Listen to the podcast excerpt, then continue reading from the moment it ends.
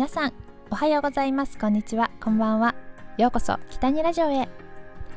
私は今フロリダにありますディズニーワールドに行ってきたお話をしています、えー、前回までは、えー、なんとハリケーンが来てディズニーが2日間お休みでしたというお話をさせていただいたんですけどなんとなんとキャストさんの努力もありなんとねオープンしました。ということでこのフロリダディズニーツアー第3弾行き先はディズニーハリウッドスタジオ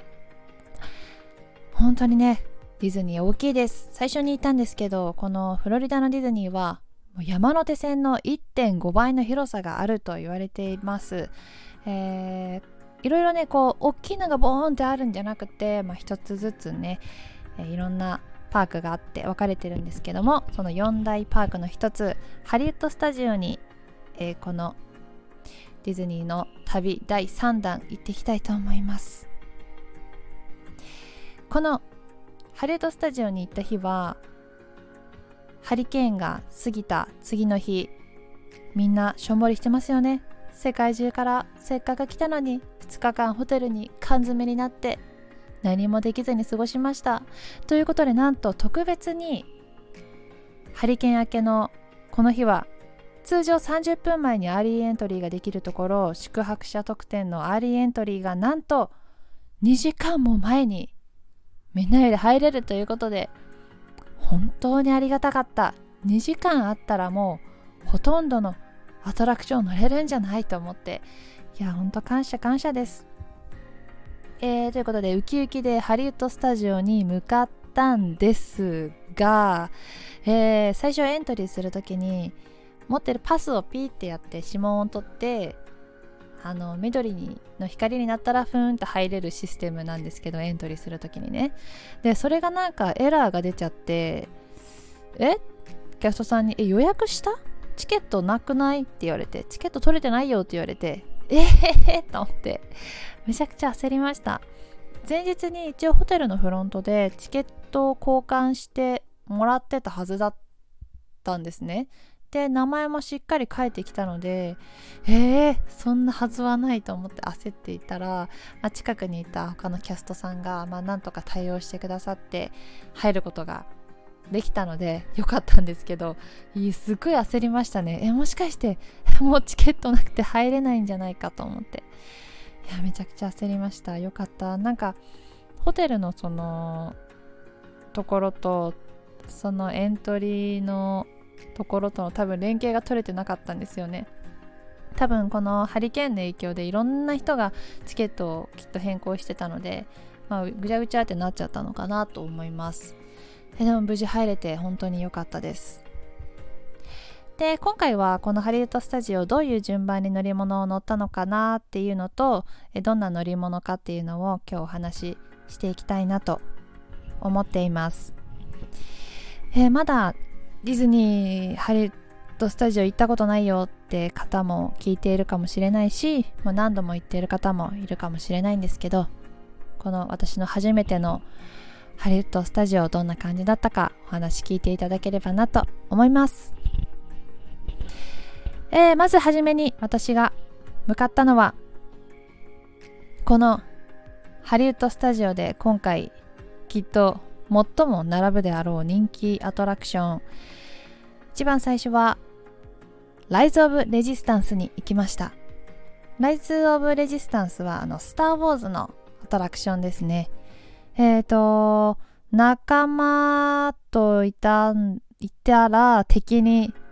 襲われて、敵に連れられて、敵のアジトに行ってしまって、そこから脱出をするという、あの、ざっくり説明すぎますけど。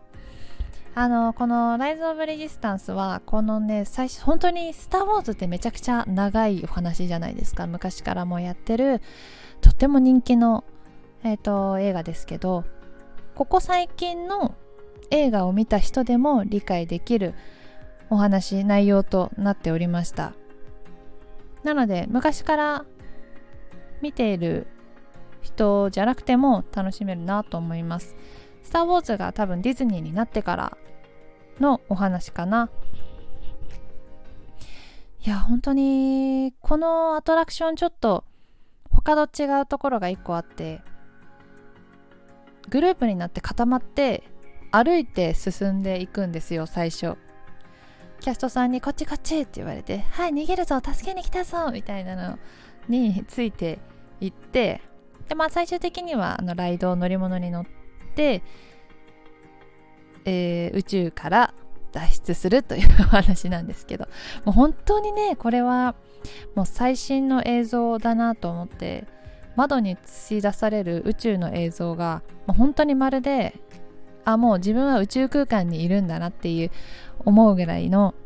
クオリティでした。めちゃくちゃスリル満点で本当に良かったです、えー、2時間前エントリーで一番最初に行ったので本当に並ぶことなくスルンと楽しむことができました。で2つ目のアトラクションはミレニアム・ファルコン、えー、これもスター・ウォーズに出てくるものです。でこのミレニアム・ファルコンという宇宙船に乗って、えー、何やら、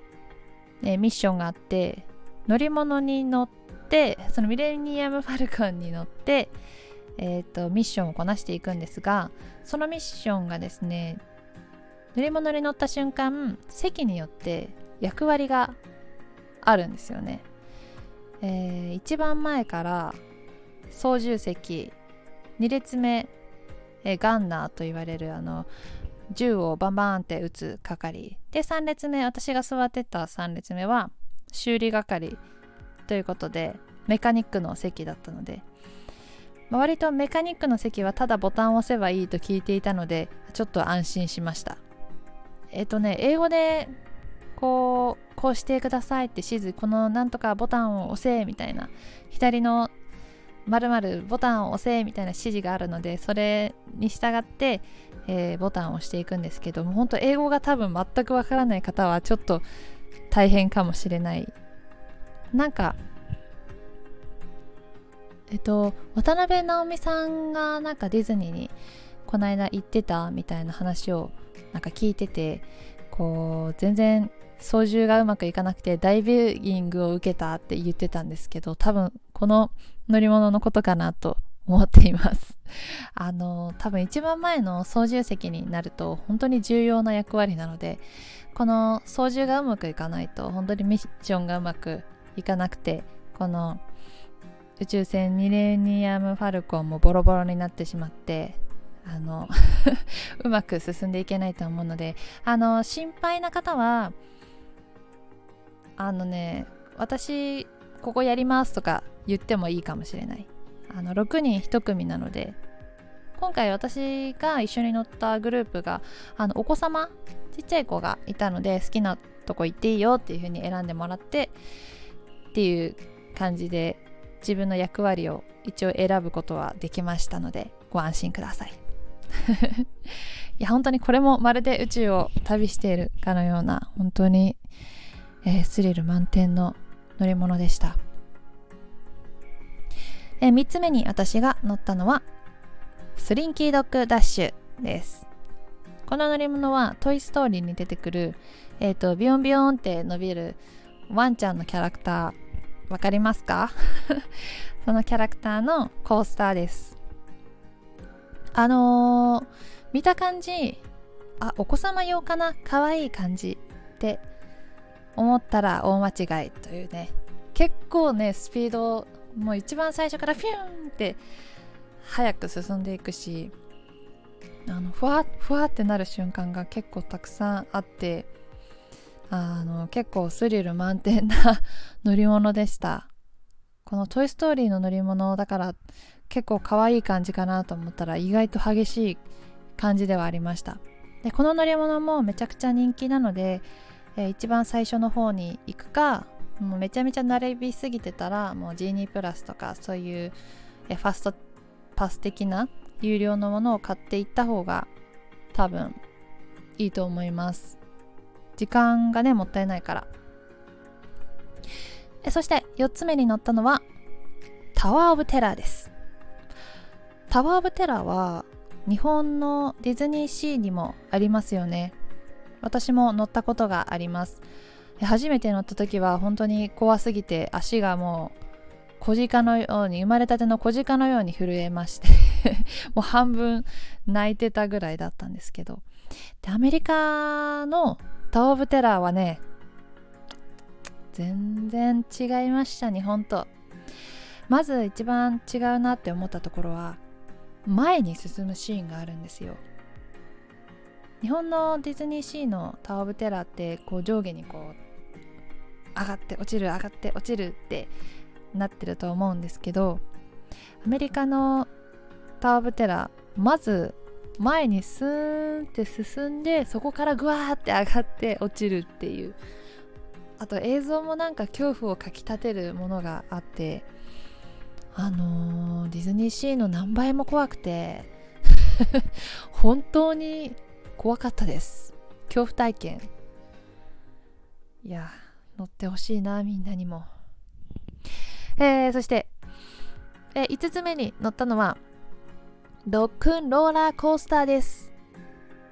ここのエリア本当に可愛くて私インスタグラムにも写真を載せてるんですけれどもえっ、ー、とロックンローラーコースターっていうんでロックのね曲をうわーって聴きながら、えー、結構暗い真っ暗な中をすごく速いスピードで動くコースターなんですけども あの本当に真っ暗だったのでもうどういう動きをするのか全く分からず結構ドキドキしました。スペースマウンテンとはまたなんかちょっと違うなんか楽しさ怖さがありました。でもめちゃくちゃ面白かったです。とここまで結構激しめの乗り物をバババーと乗った後は「美女と野獣」の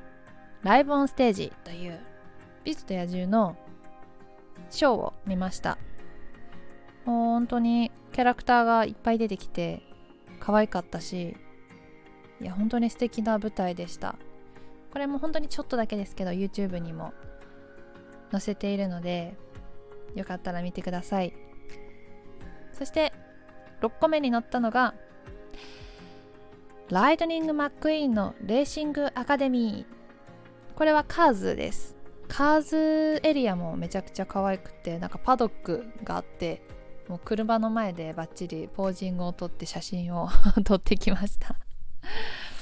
まるでそのチームのレースクエーになったかのような気持ちで写真を撮ってきました。でこのアトラクションは動画がちょっと中止ダメですってことだったので動画は撮れなかったんですけどこの数にどうやって走るのかとか教えてもらいながら座ってえっ、ー、となんか円形になった360度スクリーンみたいな感じで見ていく感じでした。これは本当に小さなお子様も見ることができるので、うん、お子様いらっしゃる方も一緒に楽しめるアトラクションではないでしょうか。そしてその後はインディ・ジョーンズの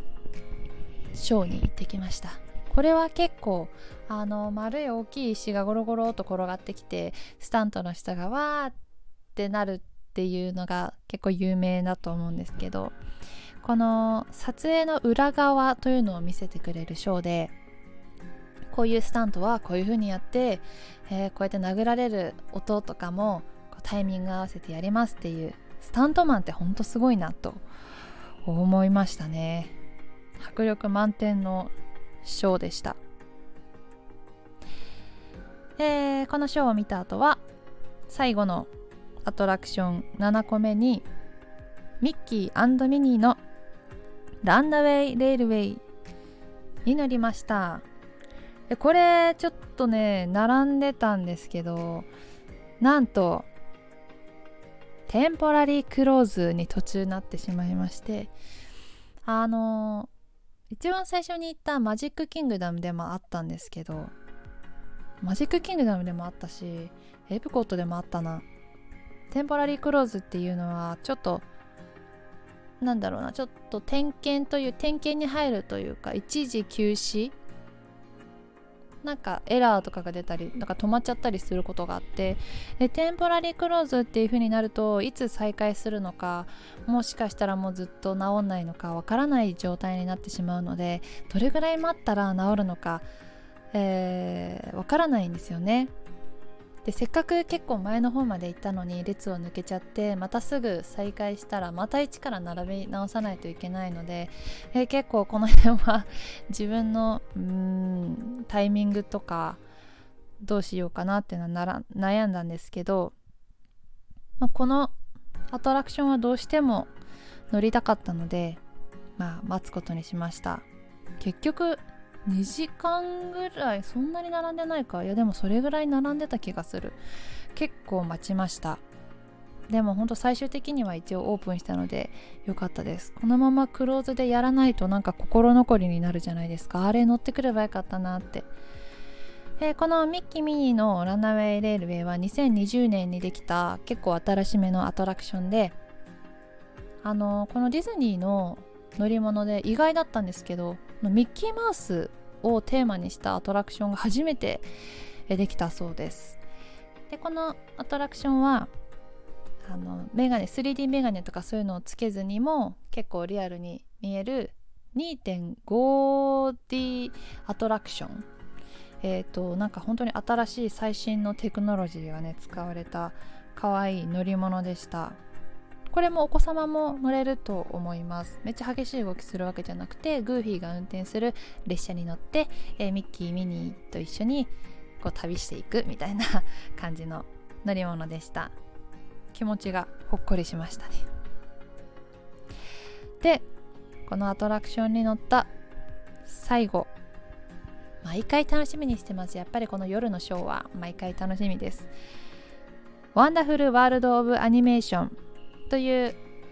ミッキー・ミニーのランナウェイ・レールウェイの壁に映し出されるプロジェクションマッピングのショーが今ハリウッドスタジオでやっておりましてそれを見てきました。もう結構早めに場所を取ろうと思って1時間半とかそれぐらい前から待ってたらもう一番前の一番真ん中を 撮ることができました。でそこで動画もバッチリ撮ってきたのでちょっと YouTube も見てみてください。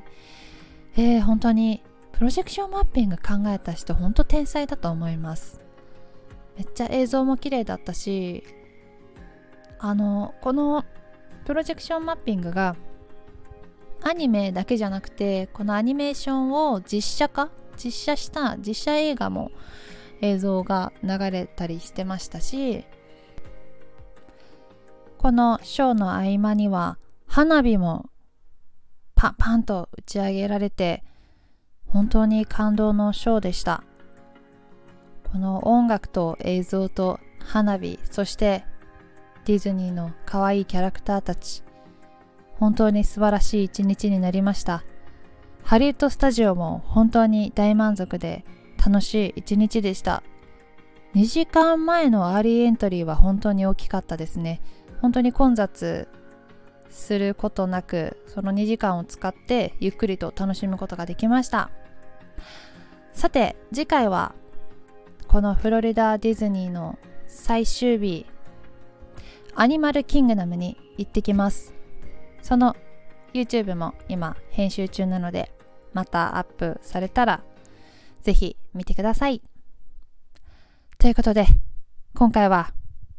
フロリダディズニーハリウッドスタジオ編をお話しさせていただきました。今日もお話聞いていただきありがとうございます。それではまた次回の放送でお会いしましょう。北にゆりでした。またね